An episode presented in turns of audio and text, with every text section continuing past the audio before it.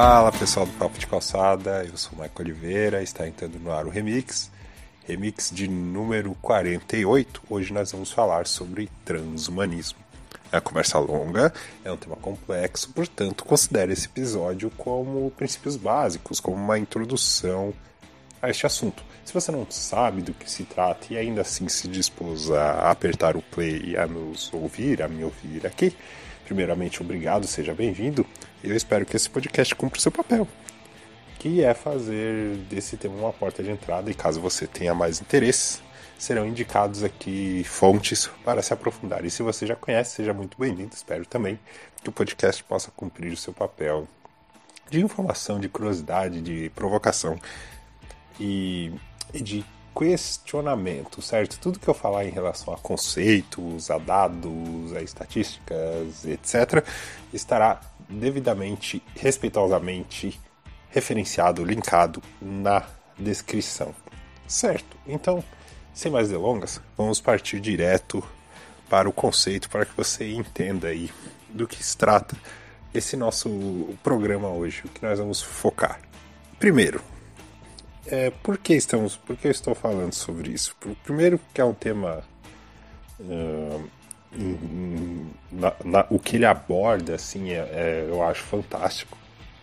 Segundo, é algo inevitável, já está acontecendo. E também é algo provocativo, gera muito questionamento, gera, é, tem muitas contradições também que nós vamos abordar aqui. É algo que fatalmente irá acontecer e é a própria revolução acontecendo aos nossos olhos. Nós já, se nós considerarmos a, o que nós passamos, o que a sociedade passou, nós já fizemos diversos, entre aspas, porque não milagres tecnológicos.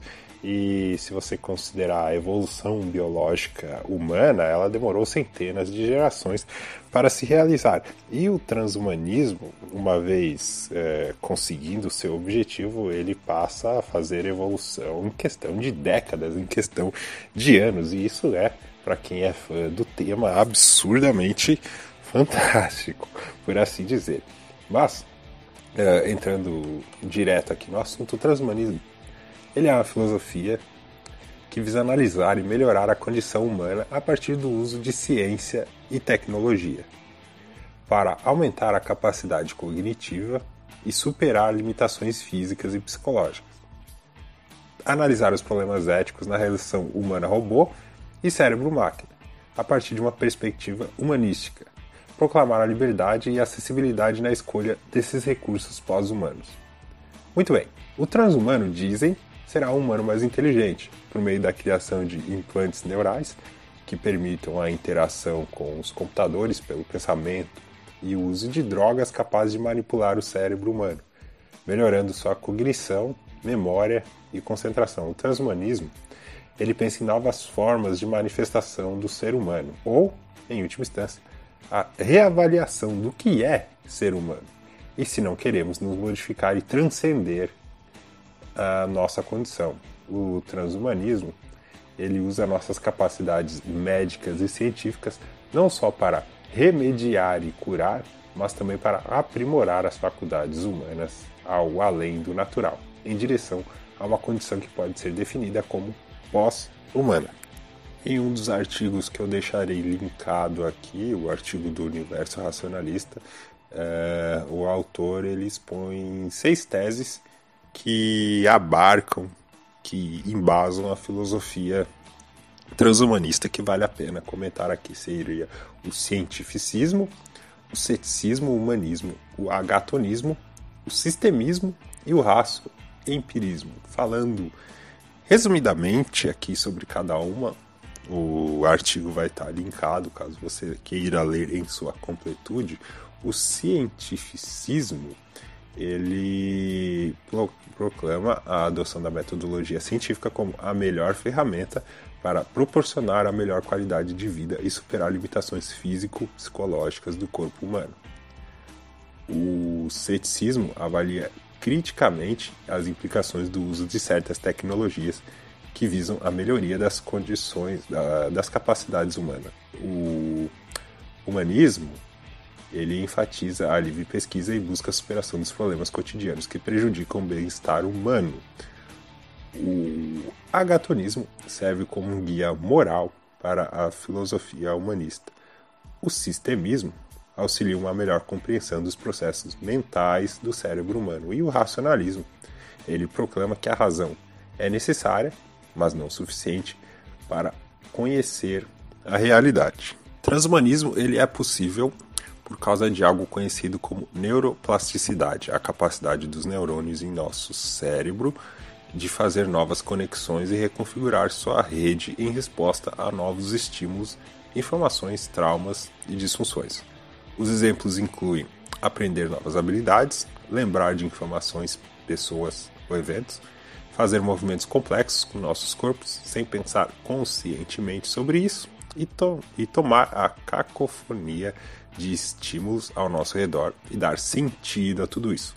É como passamos pela vida com parte de nossa visão obstruída pelo nariz, embora simplesmente não a percebamos. A chave é entender o que a visão, ou audição, ou toque, ou cheiro, ou qualquer outro sentido é na verdade. Converter estímulos externos em sinais elétricos que o cérebro processa e nossa percepção sensorial do mundo ao nosso redor. Como os sinais elétricos que passam pelo sistema nervoso não são diferentes uns dos outros, eles diferem apenas no modo como o cérebro os processa, isso deixa a porta aberta para que nossos sensores existentes sejam reaproveitados por meio da tecnologia. Se o olho é essencialmente uma câmera de vídeo para o nosso cérebro, por que não trocar a câmera?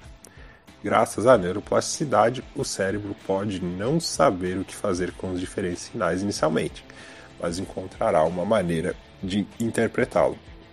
Ou seja, é, como é possível você converter as coisas, vamos dizer assim, essas informações, esses sinais elétricos em sinais binários, a partir daí você abre um leque praticamente infinito de possibilidades de estudo para que você possa é, replicar ou du duplicar certas situações. E aí, aqui no caso, nós estamos falando dos sentidos, de como o transhumanismo é, ele se torna possível, de como aqueles exemplos que eu citei, eles se tornam possível. Como é possível alguém que tem uma, uma deficiência física, por exemplo, você não tem um membro, você coloca um membro é, é, tecnológico com eletrodos ligados ao cérebro e essa pessoa consegue voltar a movimentar um braço, uma perna, por exemplo, consegue voltar a enxergar, ou ela pode enxergar com a língua, por exemplo, que isso acontece.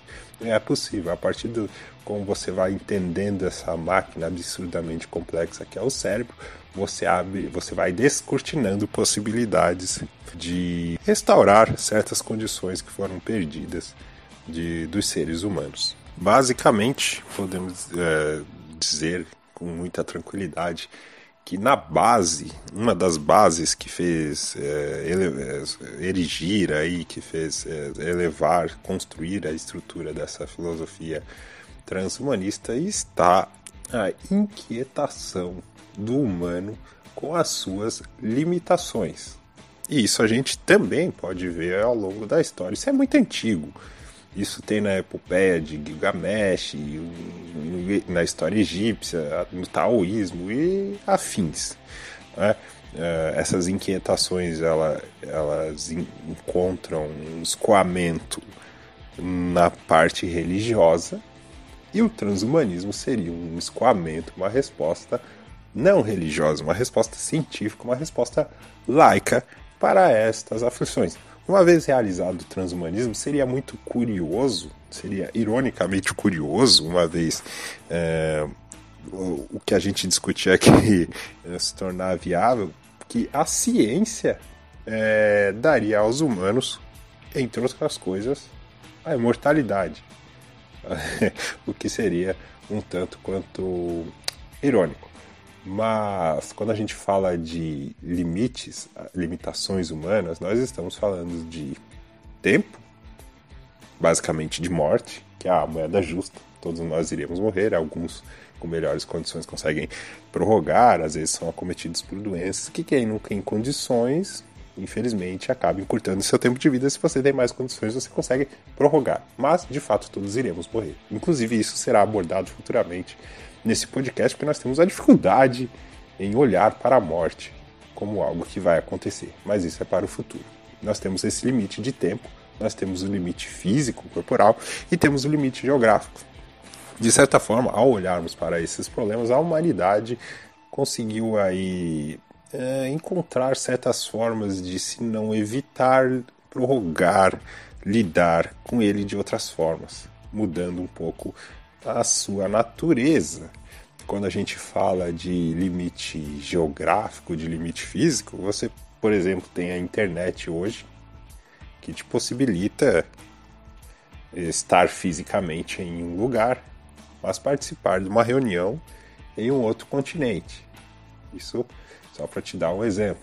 Uh, a questão do tempo, a gente tem a, a, quem tem mais condições, óbvio, né? Infelizmente vivemos numa sociedade desigual, mas hoje existem tratamentos que conseguem prorrogar, jogar mais para frente o envelhecimento, aumentar o seu tempo de vida. Ou seja, esses temas eles sempre permearam a nossa humanidade e nada mais natural do que chegar na parte científica. A questão agora é que nós estamos avançando muito em relação à tecnologia, porque se fosse falado coisas que serão faladas hoje, ou se você encontrar artigos transhumanistas de avanços que aconteceram hoje 20, 30 anos atrás, era capaz de você ser chamado de louco. Mas hoje a tecnologia avança ano após ano, ela avançou muito nos últimos 20, 30 anos e avança muito ano após ano. Os adeptos, os envolvidos com essa filosofia, eles questionam: bom, nós somos seres humanos, nós temos certas limitações em relação ao nosso DNA, em relação aos nossos genes, em relação à forma que pensamos, em relação ao nosso tempo, em relação à, à nossa evolução biológica. Por que não, ao invés de aceitar isso, você procurar aprimorar? Porque, é, como somos dotados de inteligência, por que não usar essa inteligência para mudar, para evoluir as nossas condições, os nossos sentidos, evoluir o ser humano? Obviamente isso gera muito, muito questionamento de um outro lado de dizer que isso é um tanto quanto arrogante. Você querer mudar certas coisas é, em um ponto mais extremo. Existem frases como que o humano não pode brincar de Deus, certo? E pessoas que questionam por que nós não simplesmente aceitamos a nossa natureza, aceitamos as coisas como elas são e aceitamos é, que existem coisas que de fato não podem ser mudadas. O que deixa o debate interessante nesse aspecto do lado do transhumanista é o argumento de que a ideia de uma vez que o transhumanismo ele é a junção ali do, do homem com, com a máquina, com a tecnologia para aprimorar, para evoluir a condição humana, condição biológica para sua própria evolução, é, isso sempre aconteceu, isso é muito antigo, certo? E a partir do momento em que o ser humano, ele vivendo da caça, ele vivendo da coleta, ele começa a desenvolver ferramentas, lanças e etc., ele já está, de certa forma, a, produzindo artefatos técnicos para superar as suas limitações físicas. Né? E isso avançou, isso avançou para você dominar o fogo, alcançar outras formas de subsistência e tantos outros exemplos que mostram que o, o humano, de certa forma, ele avançou, ele quebrou certas condições naturais. Então essa situação, de certa forma, sempre existiu.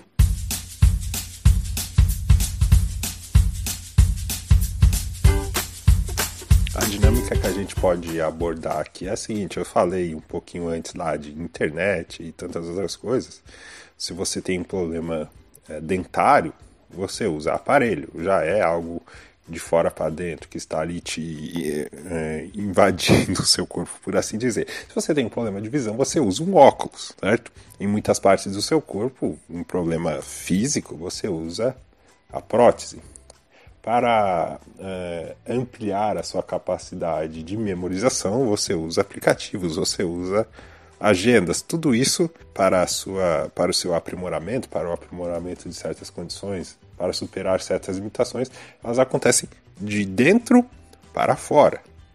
O caso do transhumanismo seria de fora para dentro, ao invés de você usar um óculos para aprimorar a sua visão, você substituir o seu olho por algo mais tecnológico.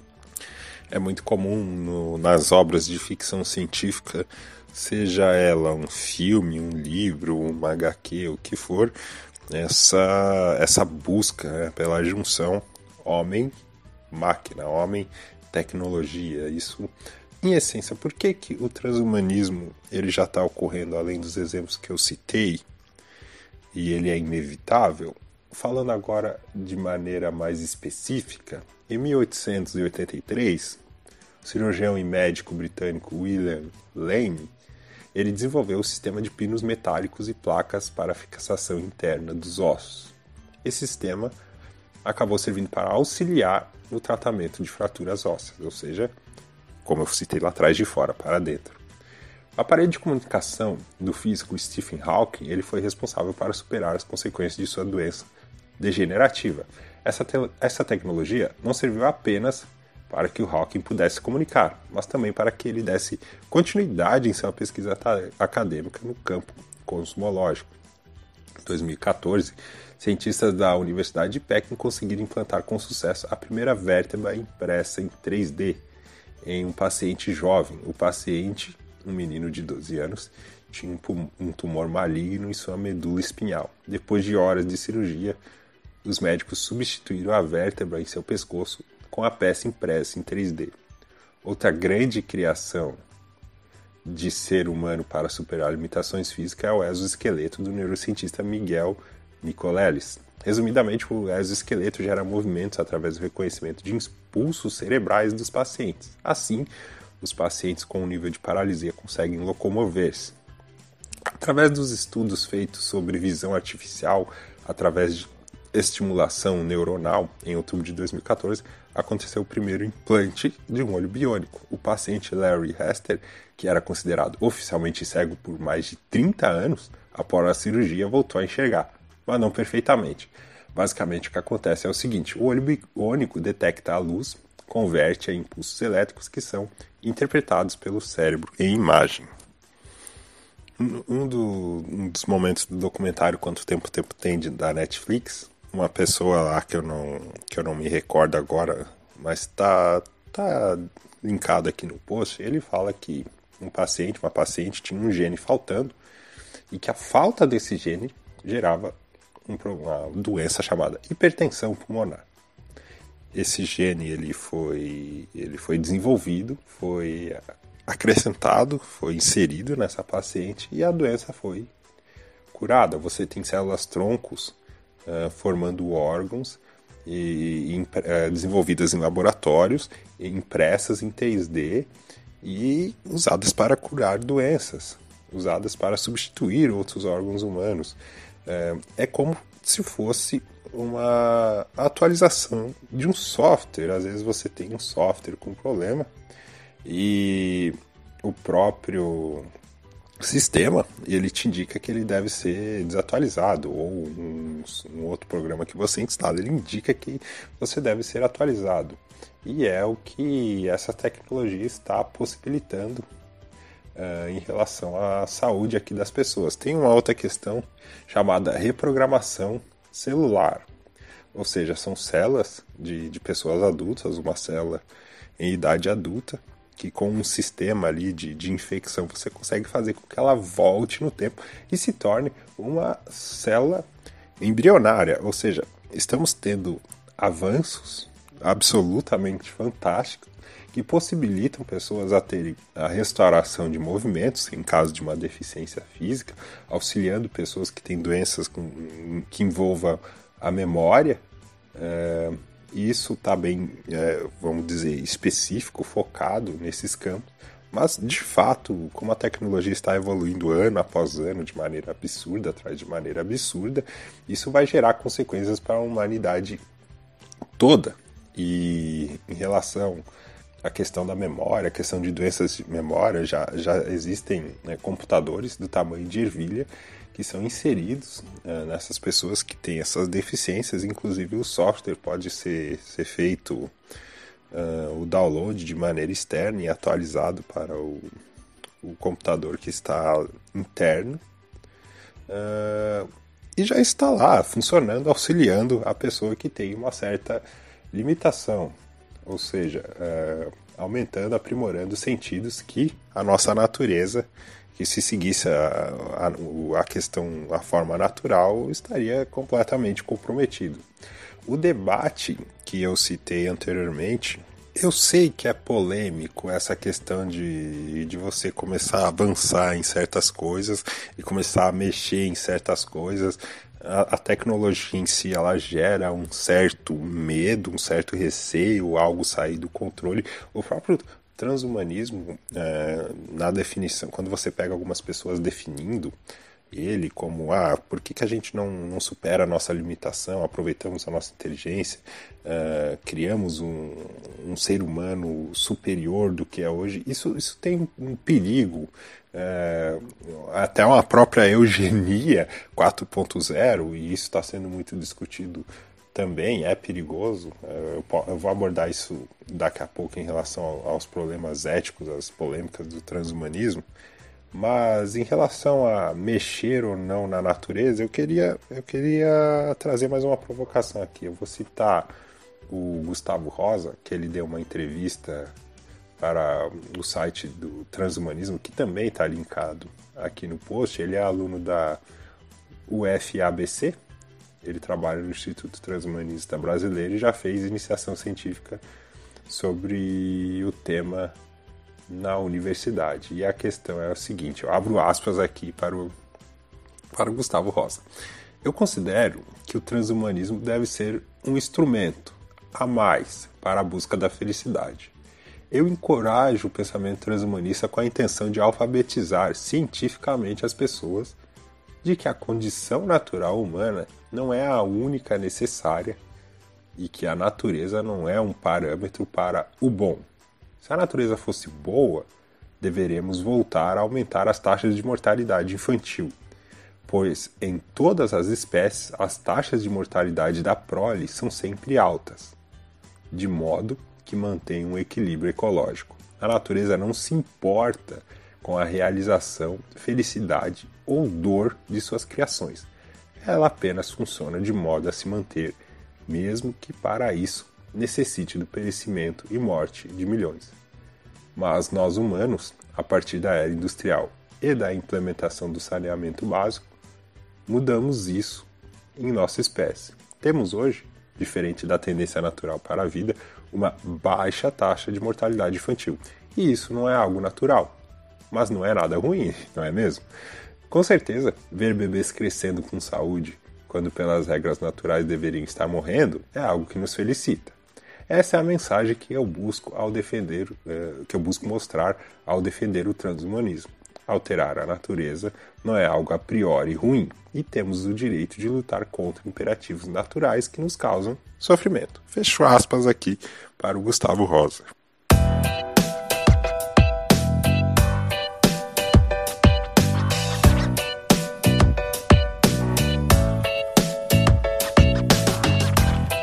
Você continua sendo um ser humano quanto mais tecnológico você fica. O que significa eh, ser humano?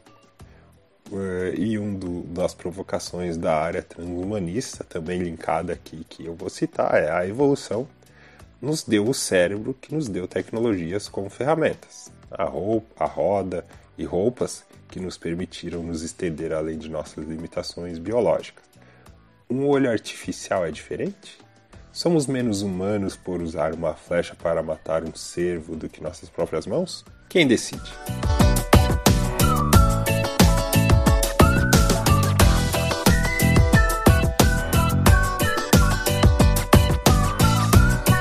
Problemas, problemas, problemas, problemas, problemas. Nós temos que citar aqui os problemas que o transhumanismo carrega. Como eu falei anteriormente, tem dois aí que saltam aos olhos, pelo menos ao meu ver, que são os mais graves assim. Eles estão até certa, eles estão eles até têm uma intersecção em algum momento. O primeiro é a questão de dele ser segundo muitas pessoas, a nova eugenia, ou seja, essa questão de, de, de uh, você aperfeiçoar um, a raça humana por consequência, você pode levar à supressão dos mais fracos. Você faz uma espécie de, de uma nova divisão, os mais desenvolvidos e tecnologicamente os menos desenvolvidos. Isso seria uma espécie de, de evolução 4.0 do que seriam os mais aptos e os menos aptos do Darwin. É, a defesa do transhumanismo é uma das bases que eu citei lá atrás uma das bases filosóficas que eu citei lá atrás, que seria o humanismo, né, que busca a verdade, a justiça, códigos morais, que foca no bem-estar humano. Bom, até aí tudo bem, vamos dizer, entre aspas, tudo bem. É, tem outro problema também, aí é, eu sei, tem textos que estão linkados aqui, eles se confundem um pouco com indústria 4.0, eles atacam a automação por gerar desemprego, mas eles fazem questionamentos válidos que grandes corporações estão jogando muito dinheiro na, na pesquisa desses avanços tecnológicos e impondo certas limitações de, é, em relação a problemas que possam vir a existir pelo desenvolvimento dessas tecnologias que é válido por um lado, mas não existe almoço grátis, ninguém é bobo aqui e a gente tem que entender que eles no fim buscam vender uma solução. Ou seja, uma das frases que está nesses artigos é como se fosse um, um bombeiro que está combatendo um incêndio que ele mesmo provocou sendo que ao mesmo tempo ele está vendo como ele pode se beneficiar desse incêndio. Você está querendo impor uma limitação uma tecnologia que você mesmo desenvolveu? É um pouco contraditório, existe um paradoxo aí, é um questionamento também válido, também lícito, porque eles vão apontar um problema e vender uma solução. E aí vem a outra questão que, que, eu, que eu puxaria como uma das mais importantes, que é a seguinte: nós vivemos em uma sociedade desigual. Infelizmente, nós vivemos em uma sociedade desigual, existe muita desigualdade e, como você pode perceber, todas as tecnologias que foram criadas elas demoraram muito para chegar aos menos favorecidos. Correto? Eu sei, isso não é culpa do transhumanismo. O transhumanismo em si, ele não é elitista, ele depende da tecnologia para avançar. O problema é que a sociedade como nós vivemos, ela é desigual. Né, uma TV 4K ou um celular de última geração. Quanto uma pessoa menos favorecida vai ter condições para comprar um desses se terá condições? Isso pode gerar uma, uma nova divisão de classes estranha, por assim dizer, que é igual eu falei antes, os mais desenvolvidos tecnologicamente e os menos desenvolvidos. A gente começa a pirar o cabeção aqui em relação a onde a gente pode avançar. A gente pode avançar rumo à imortalidade, de acordo com o transhumanismo. Eu não falei isso antes, poderia falar depois, mas, mas vamos supor que até em cima disso eu vou abrir um parêntese gigantesco aqui. Tem um artigo da revista Galileu ele é um pouco antigo, eu não consegui identificar a data, mas de qualquer forma ele está linkado, que cientistas da, da Escola de Medicina de Harvard, eles publicaram um estudo que contrariou um dos, um dos conceitos mais antigos sobre o envelhecimento, de que ele é irreversível. Sendo explicando bem rápido aqui, foi feita uma pesquisa que descobriu que através de uma enzima chamada telomerase é possível você não só postergar o envelhecimento, mas você fazer uma reversão. Esses testes foram feitos em ratos, e aí tem toda uma polêmica de você causar um sofrimento no rato para esse tipo de teste. Não foi feito em humanos, mas abrir um leque, abrir um leque no ramo da ciência muitas vezes é o, é o que basta, sabe? Os resultados são de longo prazo mesmo. Mas vamos supor aqui que a gente avance nessa questão do envelhecimento. Na questão da própria imortalidade, que seja possível você fazer do envelhecimento algo reversível. Estamos em uma sociedade avançada em que isso é possível. Tem pessoas que não vão ter acesso a esse tipo de tecnologia de maneira imediata. Então você vai dividir a sociedade entre os que vivem e os que morrem, ou os que vivem é, muito mais tempo, ou os que vivem eternamente, e os que vivem 160 anos. Vamos, ah, você precisa uh, atualizar o seu software.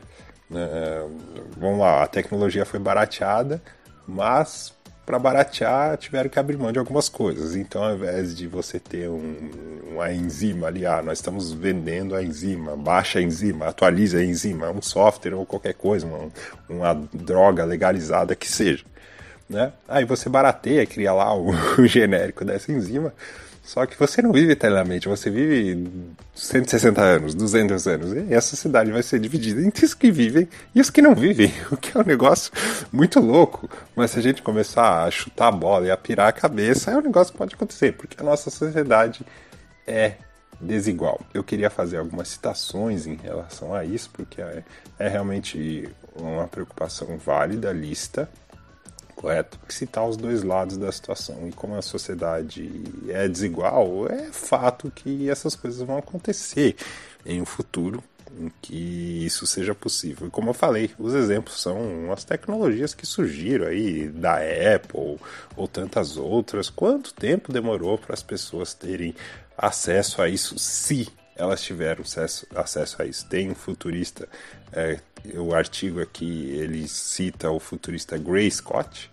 que abro aspas para o artigo. Como continua Scott, então, se quisermos realmente construir um futuro calcado nos ideais de transcendência e a abundância do transhumanismo e do pós-humanismo, objetivos como a cura do envelhecimento, por exemplo, devem ser algo acessível a todos e não apenas aqueles que podem pagar por um plano de saúde prêmio. De novo citarei Gustavo Rosa aqui, ao ser perguntado sobre isso, eu abro abro aspas para o Gustavo Rosa, especulando um processo histórico futuro, provavelmente no início das primeiras comercializações das tecnologias transhumanistas, a elite econômica em existência na ocasião será a primeira a usufruir desses produtos, assim como qualquer outra tecnologia de ponta sempre ocorreu. Mas, com o tempo, a necessidade de crescimento de mercado e a versatilização da tecnologia causarão acessibilidades cada vez mais amplas, até o momento em que uma chipagem cerebral para o aumento cognitivo seja uma escolha de custo tão simples quanto comprar um pendrive e assim por diante. Então, esse exemplo até foi bom porque, é, em relação aos outros que eu citei antes, é, é, isso, sabe? Às vezes tem pessoas que têm pendrive de. Antigamente você tinha um MP3 de tantos mega. É, e hoje as pessoas têm giga. Existem pessoas que têm pendrive, existem pessoas que têm condições de comprar um HD externo. Já começa por aí. Existem pessoas que têm um notebook i3, existem pessoas que têm condições de comprar um i7. É, é mais ou menos isso que você consegue especular em um, em um avanço nesse sentido. É igual o Gustavo aqui muito bem falou, uma chipagem cerebral para aumentar a capacidade de sua memória. Aí você vai. Igual o exemplo do MP3, sabe? Eu consigo aumentar em 512 MB. E a elite econômica já vai estar tá em não sei quantos teras e desenvolvendo coisas para o seu próprio bem. Infelizmente, é, nos resta aí fazer o que, o que é o que está ao nosso alcance para que os valores da sociedade mudem ao longo do tempo, que a gente consiga ser mais humanista e que em relação ao transhumanismo o lado humanista sempre esteja lá firme e forte para que não haja essa disparidade, esse crime que seria uma sociedade dividida entre os que vivem e os que não vivem. O transhumanismo ele carrega com ele vários outros problemas éticos, então fica aqui o convite para você ler os artigos que estão na descrição, vale muito a pena, sabe? E, uh, existem vários lados de, de, uma, de, um, de um fato, certo? Existem vários lados e sempre vale a pena você questionar, ver o quanto isso pode ser benéfico, o quanto isso pode ser maléfico e tantas outras coisas. Existem pessoas que, que dizem que o que dá graça na vida é justamente a sua finitude, é justamente você saber que um dia tudo isso vai acabar você tem que aproveitar cada momento, porque você não tem como voltar no tempo. Então, cada momento é, é válido, é de ouro. Você tem que aproveitar, você tem que fazer o seu melhor. Porque você não sabe se daqui a meia hora, não é nem amanhã, se daqui a meia hora você vai estar aqui, certo? E que a possibilidade de você estender isso para sempre diminuiria muito a intensidade com que você vive as coisas. É um argumento também lícito, é um argumento também válido, porém, a gente nunca viveu em um mundo em que a vida é eterna. Então, se realmente existisse isso e você fosse lá e visse. Não, realmente é... não dá. É melhor viver com, conviver com a finitude, que a experiência é muito mais intensa, ok. Mas a gente não conhece o outro lado. A gente pode querer se desafiar de várias formas. E aí a gente começa a entrar em um terreno puramente especulativo. Puramente especulativo. Porque vamos supor que, como eu falei anteriormente, a gente consiga converter os sinais elétricos, a gente consiga converter em códigos binários o nosso cérebro e a gente consiga transferir a nossa consciência. Eu consegui transferir a nossa consciência, a minha consciência, e aí a gente pira e vira em vários universos. A gente pode ser um, pode ser um universo como jogador número um, em que o, você transfere a sua consciência para uma outra realidade e aquela realidade ela é, vamos dizer assim, é onde está o foco do que a realidade sua física.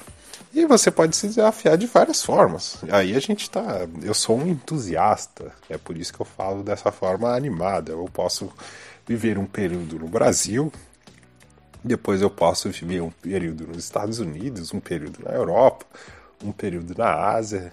O ser humano, ele é movido a desafios, a descobertas, os avanços que a gente teve na sociedade, muito foi por conta de desafio, de competição e tantas outras situações.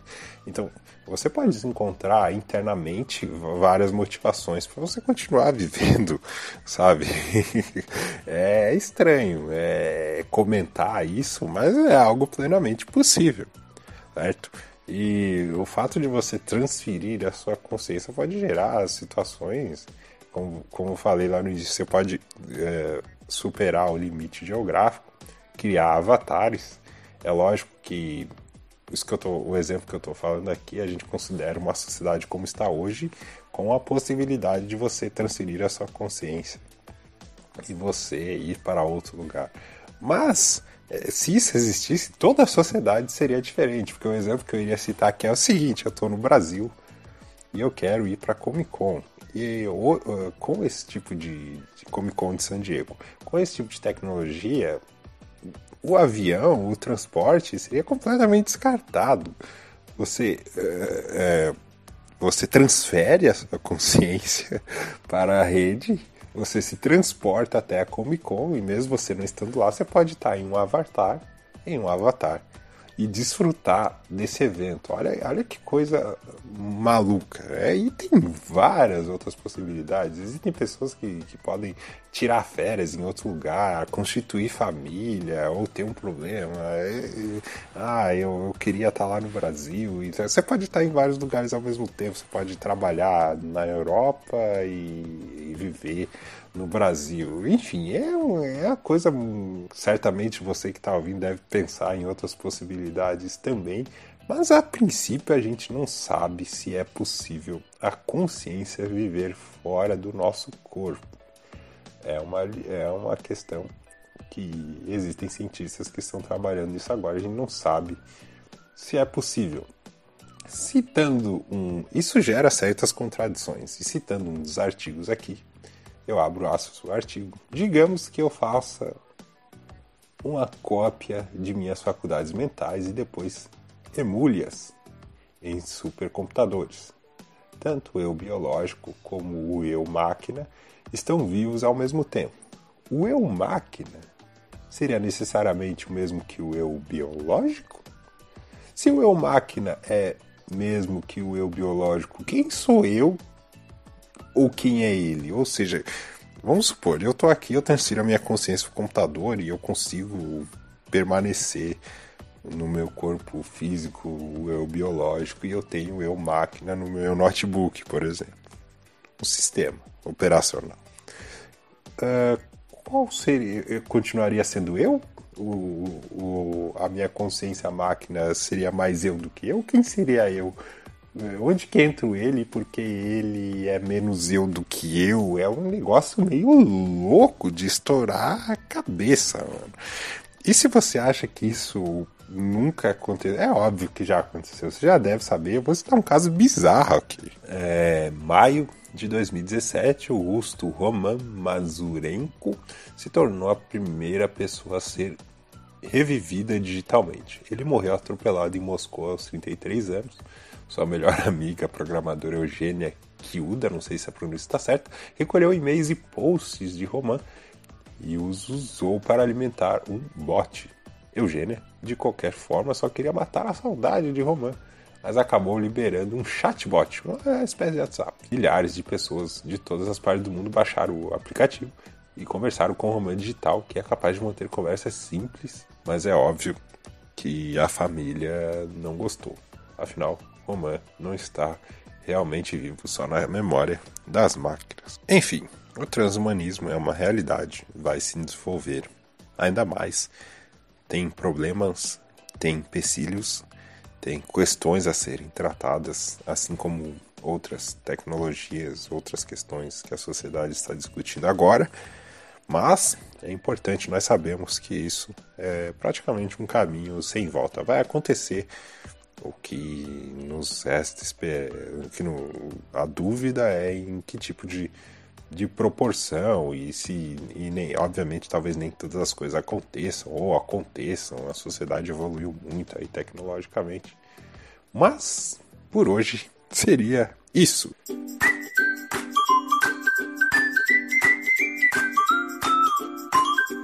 Eu espero que vocês tenham gostado. Espero que tem aí servido como a porta de entrada para esse tema. É muito complexo. Nós podemos voltar a ele em outro momento, abordar algo mais específico. É um tema muito rico.